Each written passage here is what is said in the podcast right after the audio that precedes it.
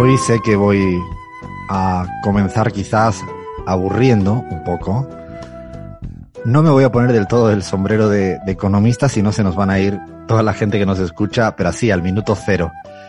Pero si, si hablo de algo que sí le afecta a todo el mundo, me imagino que algo de interés podría tener. Estoy refiriéndome a cuánto cuestan las cosas, cuán caro está todo, cuánto cambian los precios a los que adquirimos cualquier bien básico, hasta los medicamentos.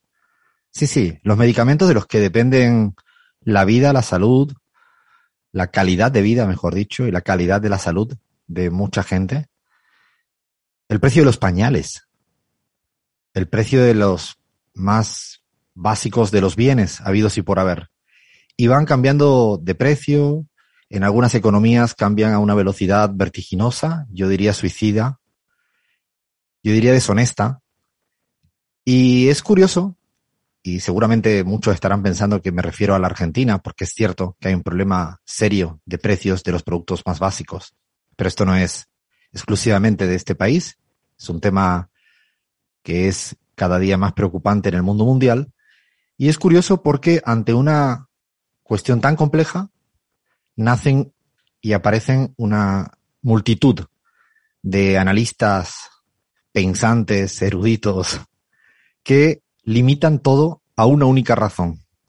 ¿Se imaginan que usted va a un médico y le dicen que tiene diabetes, no sé, ácido úrico alto, o va al psicólogo y le dice que tiene, no sé, cualquier tipo de diagnóstico psicológico.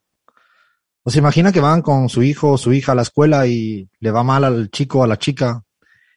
Y se imaginan que el maestro, el psicólogo, la médica, solo le dijeran que todo se debe a una única razón. Yo estoy convencido que ustedes desconfiarían de ese maestro maestra, psicólogo psicóloga o médico médica. Cuando algo me lo explican de manera muy simple. Imagínense que hoy el programa de radio es una verdadera mierda. Y yo le echara la culpa a Leandro Álvarez y digo, toda la culpa la tiene Leandro, toda la culpa la tiene Bahía, toda la culpa la tiene... No. Cuando algo falla, o incluso cuando algo acierta, en este caso el tema de los precios es porque algo falla, se debe a una gran multiplicidad de razones. Y lo curioso del caso es que los que presumen de ser más eruditos son los que circunscriben siempre un tema tan complejo a una única explicación. La emisión monetaria. La, cantidad de plata que se emite.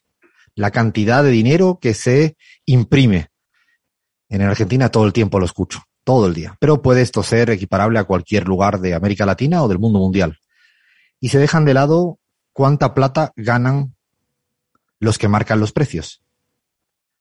O cuán concentrado está el mercado de algunos bienes donde los precios se elevan. El precio de los pañales. Los pañales están en manos en Argentina de dos grandes empresas. Dicho de otro modo, de cada 10 pañales que se pueda comprar en el mercado argentino, de cada 10, 9 pertenecen solo a dos grandes multinacionales, dicho sea de paso. Es decir, la concentración es otra variable que explica son tantas y tantas razones. De hecho, el mundo mundial está hoy discutiendo que se trata el aumento de los precios también a una razón de falla de suministro como consecuencia de la pandemia a nivel global. Lo ha dicho el propio Departamento del Tesoro de los Estados Unidos. Y todos los eruditos siguen diciendo que solo se trata de una única razón. Y por cierto, se le olvidan algo tan humano como inhumano. La especulación, las ganas de joder. Ahora sí, arrancamos. Dale play. Esto es la pizarra, Fer.